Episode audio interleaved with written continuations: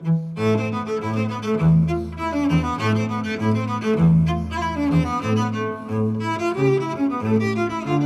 deja de resultar una situación muy incómoda guardar silencio ante ciertas situaciones de la vida.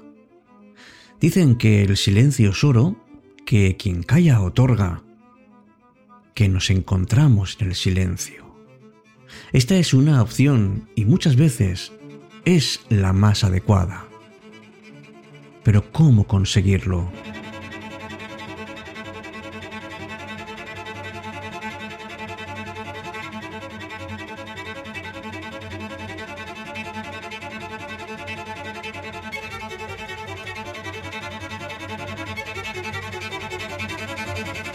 ¿Cuántas personas tienen que sufrir calumnias y mentiras y que muchas veces sin querer nos dejan graves secuelas en nuestro estado emocional, que a la larga no hace más que dejarnos cada vez peor. Todos hemos sentido alguna vez que nos pasa esto. Pero tenemos que mantener la calma, amigos. No le demos tanta importancia al deshonor ni a la falsedad.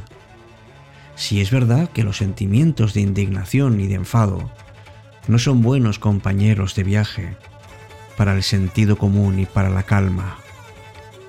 Es necesaria sangre fría, aunque nos difamen delante de nuestros hijos, porque tenemos que tener la perspectiva de lo que está pasando. Tenemos que intentar nivelar esa balanza. Y sobre todo mantenernos rectos, mantenernos en nuestro lugar, sabiendo que siempre tenemos la posibilidad de mostrarnos tal y como somos. La columna es un auténtico despropósito contra la verdad. Cuando alguien acusa a alguien sabiendo que es falso, pues quien calumnia tiene que retractarse y hacer reparación del daño, porque la lengua, amigos, es un arma muy poderosa.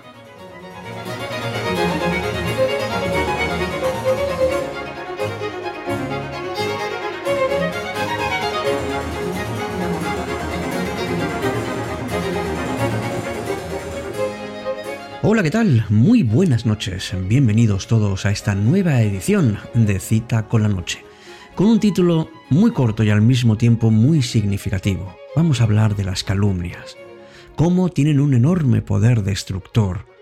Y además van distorsionando la realidad y lo que es peor, intentando que otras personas también la vean así. Se me ocurre, se me ocurre algo que, que tenemos que tener todos muy en cuenta.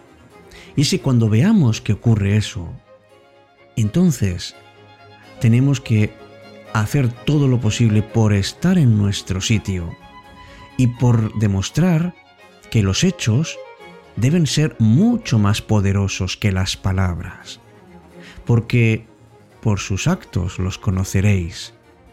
Y está claro que a veces las palabras hieren, pero los actos pueden repararlo.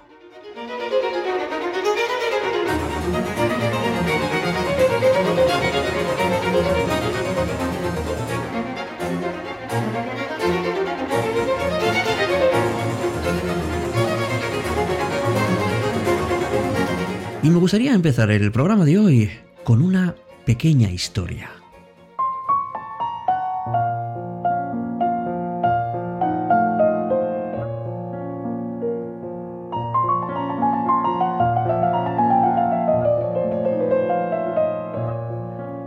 Un sabio fue visitado por un amigo que se puso a hablar mal de otro amigo del sabio.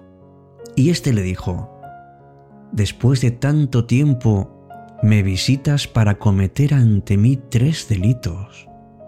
Primero, procurando que odie a una persona a la que amaba. Segundo, preocupándome con tus avisos y haciéndome perder la serenidad. Y tercero, acusándote a ti mismo de calumniador y malediciente.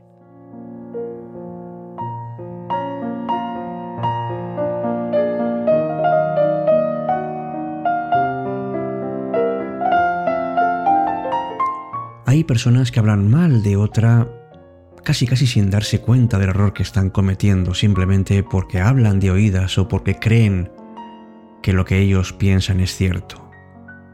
Pero hay otros que lo hacen a propósito, que solo quieren desprestigiar y hablar mal de los demás, sin considerar ese daño que están causando a la honra de las personas.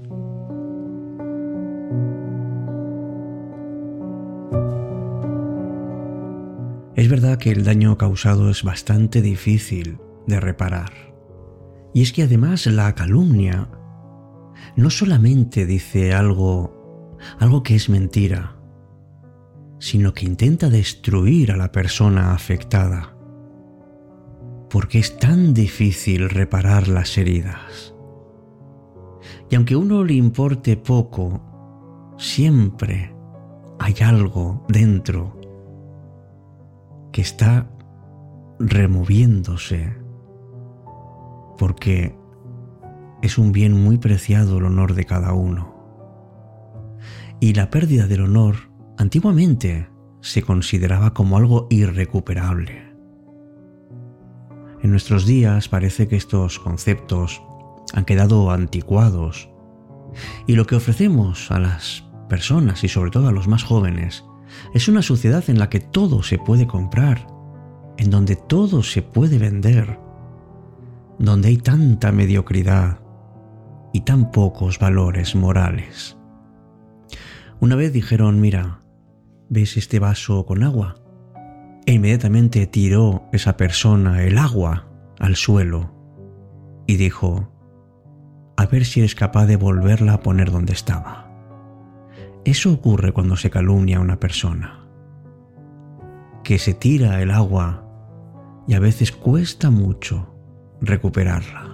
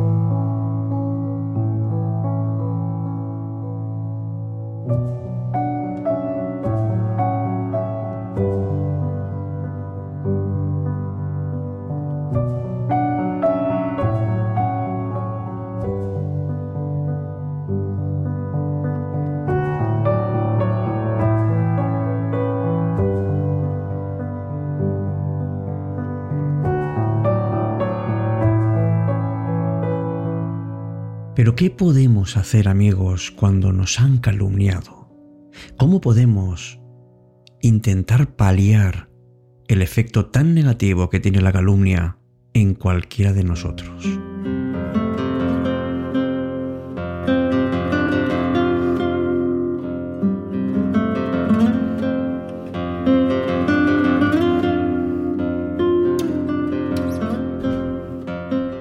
Te resulte difícil permanecer en silencio, a veces es lo mejor.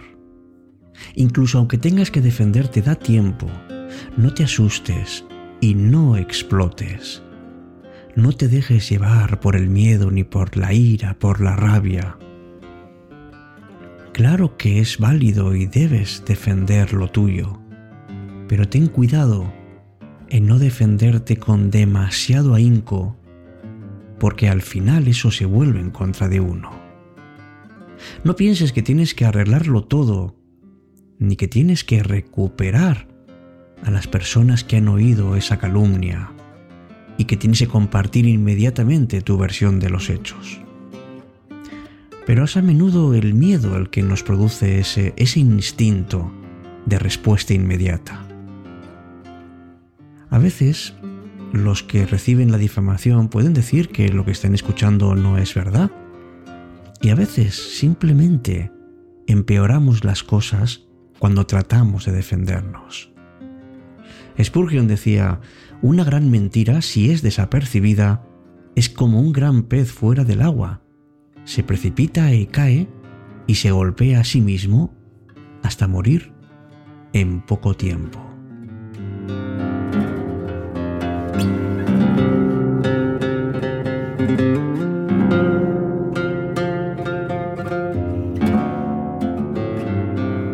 Cita con la noche.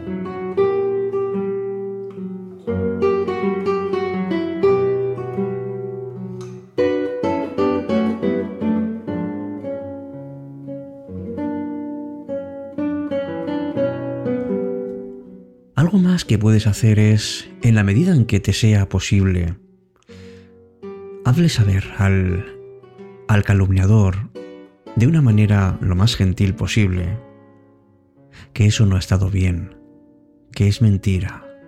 Y hazlo siempre en persona, mirando a la cara, observando los gestos, nunca por WhatsApp ni por correo electrónico, siempre ni por teléfono siquiera, siempre en persona. Y a ser posible, vete solo. Es importante no ir enfadado, con ira, no, no es bueno tampoco poner a la otra persona a la defensiva, buscando un culpable o, o con un tono acusatorio por mucha razón que uno tenga. Y puedes hacerlo, por ejemplo, comenzando con preguntas. Preguntas que, que no son acusaciones, simplemente te permite conocer todos los hechos antes de llegar a ninguna conclusión. Y desde luego, expresa que te sientes vulnerable al calumniador. La tendencia natural cuando alguien nos hace daño es defendernos y volvernos más duros, pero muéstrate vulnerable.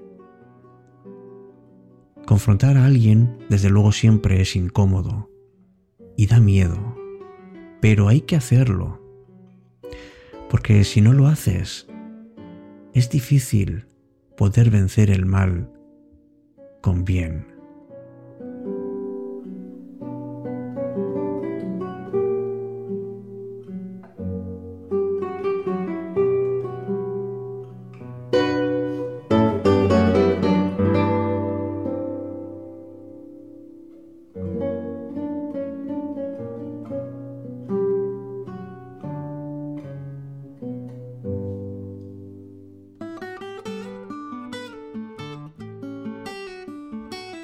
Sabes, pienso que es muy fácil poder acabar con la reputación de una persona. Toda una vida de honradez puede caer en un instante. Luego queda tocada, se instala la duda y es muy difícil restablecerla. Pero sin embargo, nosotros sí podemos hacer algo y es con nuestra actitud constante.